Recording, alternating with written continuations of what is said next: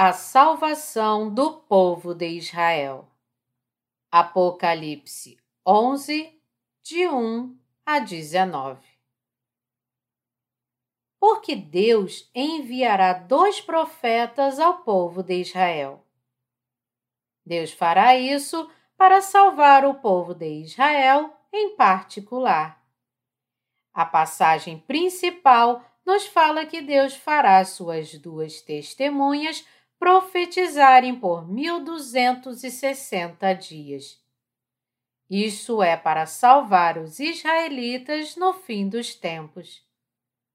Deus salvar o povo de Israel assim também significa que o tempo do fim terá chegado.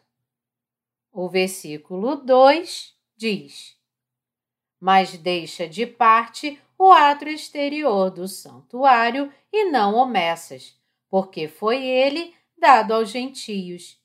Estes, por quarenta e dois meses, calcarão aos pés a cidade santa. Isso significa que quando as terríveis pragas vierem para os gentios, quando o período de sete anos da grande tribulação começar e gradualmente trouxer grande confusão e pragas, quando aqueles entre os gentios que ouviram e crerem no Evangelho forem martirizados, Deus levantará dois profetas para o povo de Israel, fazendo-os testemunhar que Jesus é Deus e o Salvador e que salvará os israelitas.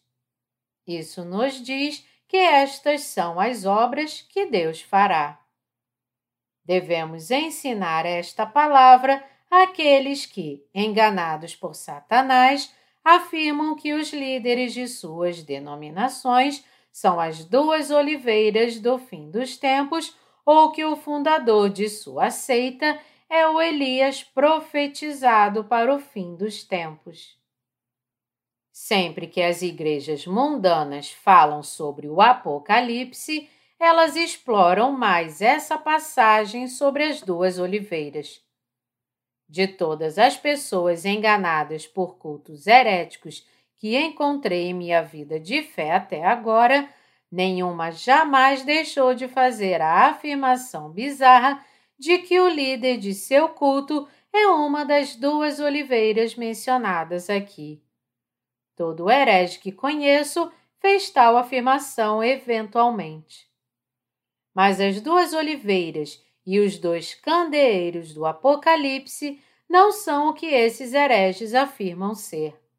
Na verdade, essas oliveiras se referem aos dois profetas que Deus levantará dos israelitas para salvá-los. O capítulo 11 nos conta em detalhes como Deus salvará o povo de Israel. Como o livro de Romanos, cada capítulo do livro de Apocalipse tem seu tema especial. Somente conhecendo esse tema podemos entender do que se trata este capítulo.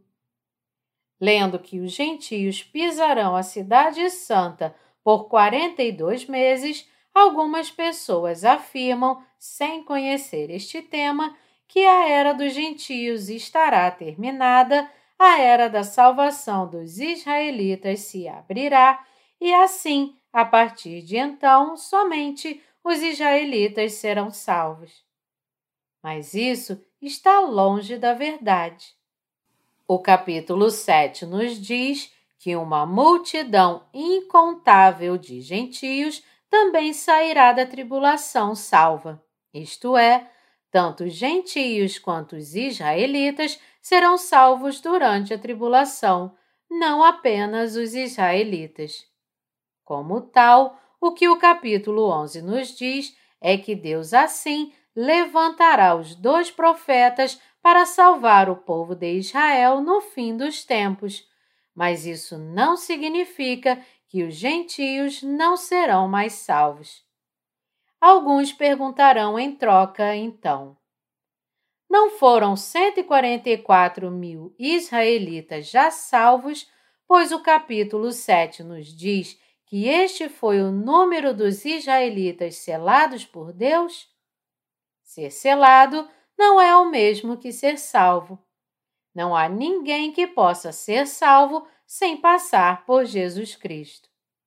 A salvação vem somente crendo que Jesus Cristo se tornou nosso Salvador, vindo a esta terra, sendo batizado para levar todos os nossos pecados, levando todos esses pecados do mundo para a cruz e morrendo nela e ressuscitando dos mortos. Embora saibamos que estamos condenados a pecar até a nossa morte, fomos salvos crendo que Jesus Cristo fez todos os nossos pecados desaparecerem completamente e assim se tornou nosso Salvador. Enquanto 144 mil israelitas serão selados, Deus também levantará seus dois profetas e através deles pregará seu evangelho a esses israelitas. O que a palavra nos diz, em outras palavras, é que os dois profetas pregarão o evangelho aos israelitas e que 144 mil deles serão salvos. A Bíblia nunca é preconceituosa ou discriminatória. Não há ninguém que possa ser salvo sem passar por Jesus Cristo. Deus não diz, sem passar por Jesus Cristo, você está salvo, porque não está. Os dois profetas, que são as duas oliveiras mencionadas na passagem principal, serão mortos no lugar chamado Gólgota. Seus cadáveres serão deixados a céu aberto sem sepultamento, e aqueles que não acreditam nem aceitam Jesus se alegrarão com sua morte e enviarão presentes uns aos outros.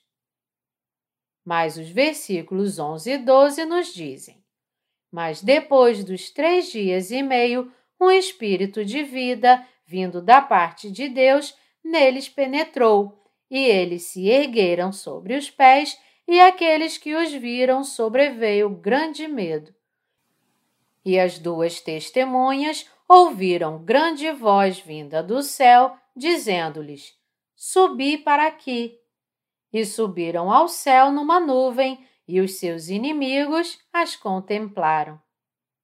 Isso nos diz claramente que nós, isto é, você e eu que somos gentios, também seremos martirizados pela fé quando chegar a hora, e que logo após nosso martírio virá nossa ressurreição e arrebatamento. Este assunto continua a aparecer em todo o livro de Apocalipse.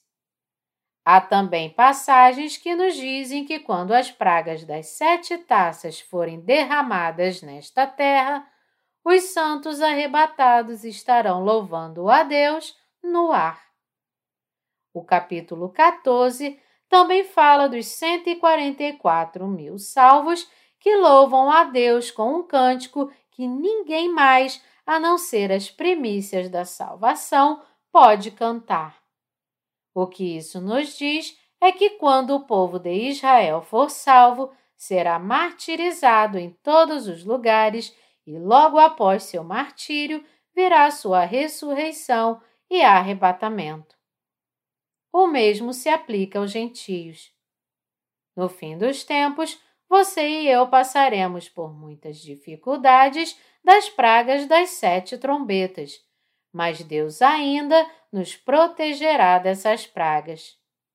Quando a grande tribulação de sete anos atingir seu auge com o passar dos primeiros três anos e meio, a perseguição aos santos também atingirá seu auge.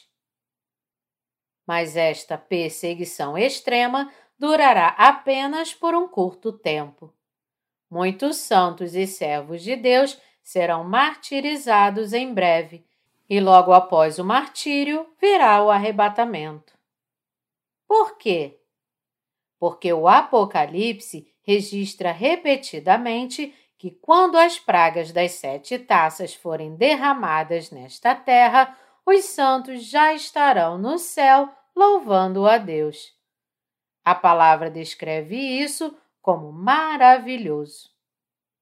Apocalipse 10, 7 diz: Mas nos dias da voz do sétimo anjo, quando ele estiver para tocar a trombeta, cumprir-se-á então o mistério de Deus, segundo ele anunciou aos seus servos, os profetas.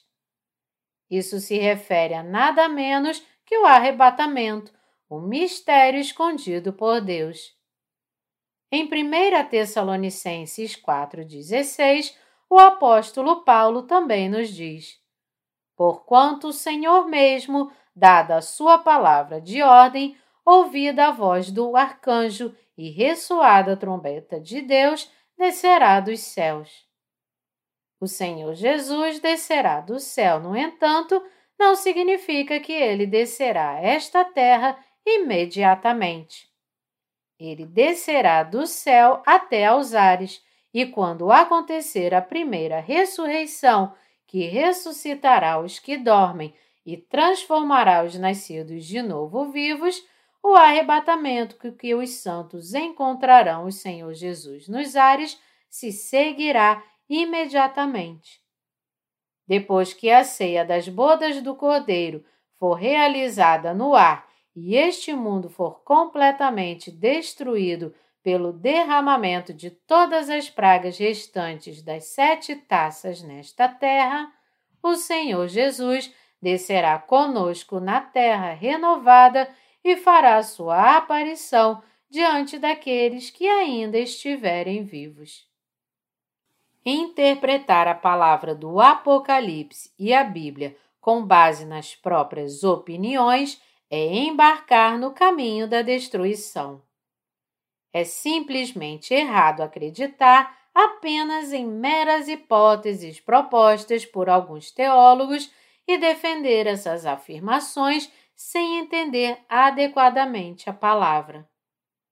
Entre os teólogos que são altamente respeitados e renomados nas comunidades cristãs conservadoras, alguns estudiosos como L. Berkhoff e Abraham Kuyper defendiam amilenismo.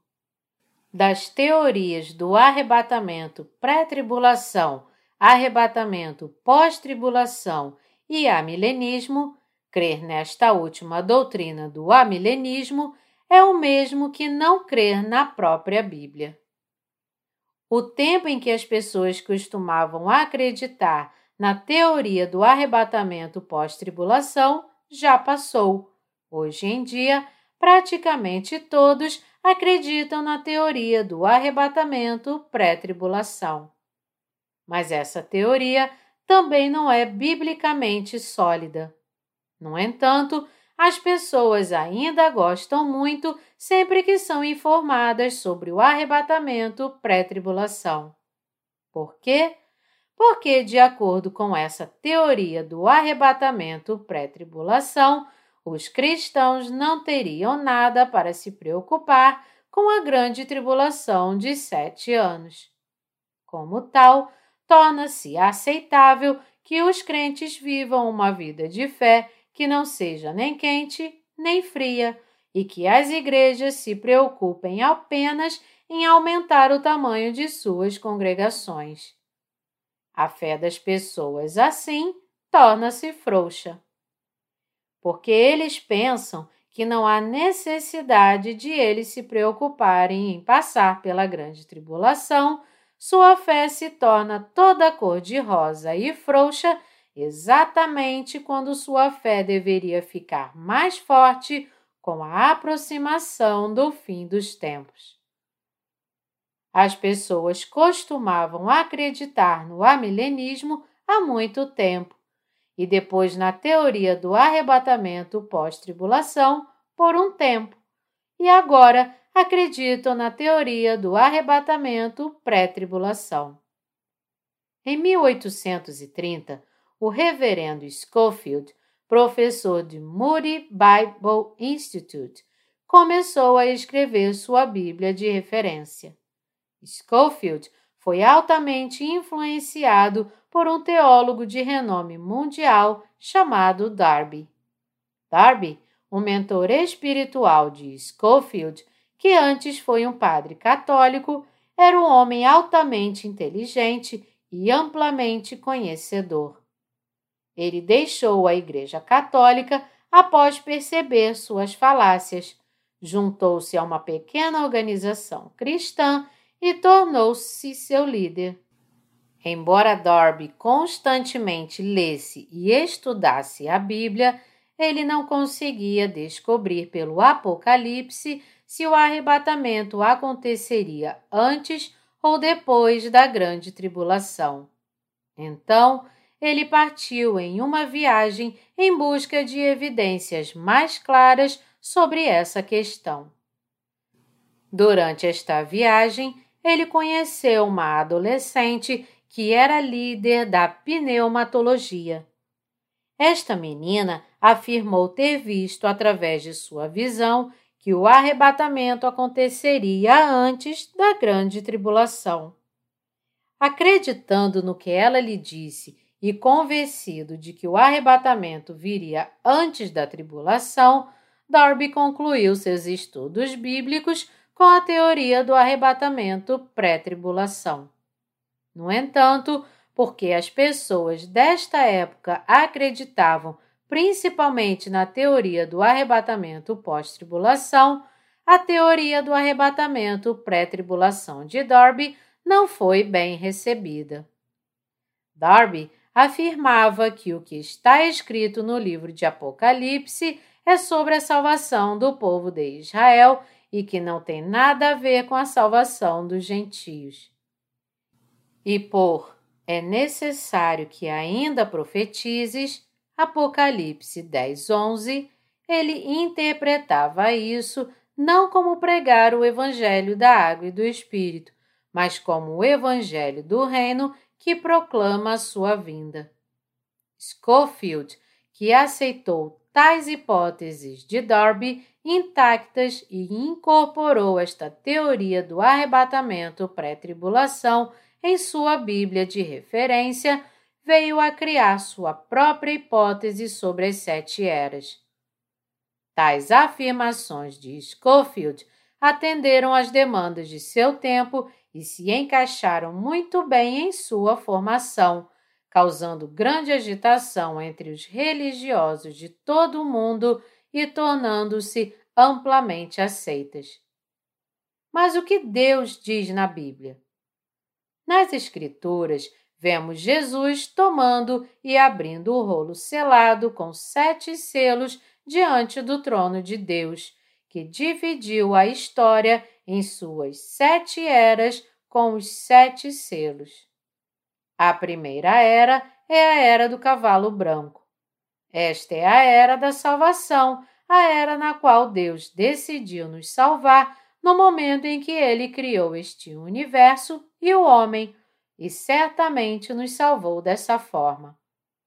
Como Apocalipse 6, 2 nos diz: Vi então, e eis um cavalo branco e o seu cavaleiro com um arco, e foi-lhe dado uma coroa, e ele saiu vencendo e para vencer. O Senhor Jesus triunfou e continuará triunfando. Mesmo antes da criação, o Evangelho já existia e a salvação já havia começado. A segunda era é a era do cavalo vermelho, a era de Satanás. Esta é a era do diabo, em que ele vai tirar a paz da humanidade, fazendo com que travem guerras uns contra os outros, odeiem uns aos outros e se envolvam em conflitos religiosos. A terceira era é a era do cavalo preto, que é uma época de fome espiritual e física, e a quarta era é a era do cavalo amarelo, a era do martírio. A quinta era é a era do arrebatamento. Deus estabeleceu o arrebatamento dos santos como uma de suas eras. A sexta era é a das sete taças, implicando a destruição deste mundo e a era seguinte é a era do reino milenar e do novo céu e terra. Deus estabeleceu assim o tempo deste mundo nessas sete eras, no rolo selado pelos sete selos. a divisão do tempo de Schofield em sete eras foi definida por conta própria. Em contraste, as sete eras que são profetizadas em Apocalipse 6 por meio dos sete selos do rolo segurado na mão de Deus foram estabelecidas pelo próprio Deus. No entanto, as pessoas falam da teoria do arrebatamento pré-tribulação criada pelo homem, e os muitos que creram nela concluem que não há necessidade de crerem no Senhor Jesus com fervor. Eles decidiram em seus corações. Já que vamos ser arrebatados antes da grande tribulação, já estaremos na presença de Deus quando a grande tribulação de sete anos vier. Então, não temos com que nos preocupar. Se a palavra de Deus nos dissesse que seríamos arrebatados antes da tribulação, de fato não haveria necessidade de preparar nossa fé. Frequentar a igreja uma ou duas vezes por ano seria suficiente. Mas não foi isso que Deus nos disse. Darei as minhas duas testemunhas que profetizem por mil duzentos e sessenta dias. Estes, por quarenta e dois meses, calcarão aos pés da cidade santa. Tal palavra de Deus nos diz que os gentios também serão salvos no tempo da tribulação. Deus levantará seus dois profetas para pregar o evangelho da água e do Espírito. Não há ninguém que possa estar diante de Deus sem passar pelos primeiros três anos e meio do período de sete anos da grande tribulação estabelecido por ele quando chegar o tempo de dificuldade. Deus também nos diz que muitos mártires surgirão da tribulação neste momento. Para crer em Jesus corretamente, é preciso aprender a Bíblia exatamente e crer no que é exatamente correto. Se as pessoas pregarem e crerem por conta própria sem ler cada página da Bíblia cuidadosamente, elas acabarão como hereges. A razão pela qual existem inúmeras denominações neste mundo é também pelo fato de que muitas pessoas baseiam sua fé em sua própria interpretação da Bíblia. O povo de Israel ser salvo nos diz que o plano de Deus será cumprido de acordo com sua palavra de promessa. Isso também nos diz que Deus nunca quebrará sua palavra de promessa falada a nós, mas cumprirá todas elas. É por isso que temos uma esperança tão grande. Os dois profetas de Israel serão ressuscitados em três dias e meio após sua morte e ascenderão ao céu. Este é o arrebatamento. Ele fornece um modelo de como os mártires da grande tribulação serão arrebatados e nos é mostrado como um precursor de nosso próprio arrebatamento. A Bíblia nos diz que após o soar da sétima trombeta, esta terra se tornará o reino de Cristo e ele reinará sobre ela para sempre. Assim também, aqueles que confiaram em Jesus Cristo reinarão com ele. Deus destruirá totalmente esta terra após arrebatar os santos. Não sabemos se a destruição será de 100%, pois esse detalhe não está registrado na Bíblia, mas Deus nos diz em Apocalipse 11, 18. Na verdade, as nações se enfureceram, chegou, porém, a tua ira e o tempo determinado para serem julgados os mortos, para se dar o galardão aos teus servos, os profetas, aos santos e aos que temem o teu nome, tanto aos pequenos como aos grandes, e para destruíres os que destroem a terra. O arrebatamento certamente acontecerá quando a grande tribulação passar por seu pico de três anos e meio, não exatamente no momento dos três primeiros três anos e meio, mas um pouco além dele. O ponto médio do período de sete anos é quando a tribulação atinge seu auge. É quando os santos do povo de Israel serão martirizados e o arrebatamento virá logo depois. Quando o arrebatamento acontecer, todos nos juntaremos à ceia das bodas do Cordeiro nos ares. Enquanto estivermos participando da ceia das bodas do Cordeiro nos ares, como Mateus 25 nos diz que faremos, as pragas das sete taças descerão sobre esta terra. Louvando a Deus no ar, e vendo todas as coisas que estão acontecendo nesta terra, vamos agradecer a Deus por sua graça ainda mais. Eu espero e oro para que, através da palavra do Apocalipse, você seja capaz de discernir os tempos em que os últimos dias chegarão, crer na palavra corretamente, viver sua vida diligentemente pela fé e se preparar para o futuro. Para dar louvor, honra e adoração ao Senhor Jesus, enquanto você participa da ceia das bodas do Cordeiro com ele, você deve preparar a sua fé. Eu espero que a palavra do Apocalipse seja um grande guia para você nos dias vindouros, lembrando seu coração mais uma vez de que você deve viver diligente e verdadeiramente pela fé no Evangelho da Água e do Espírito.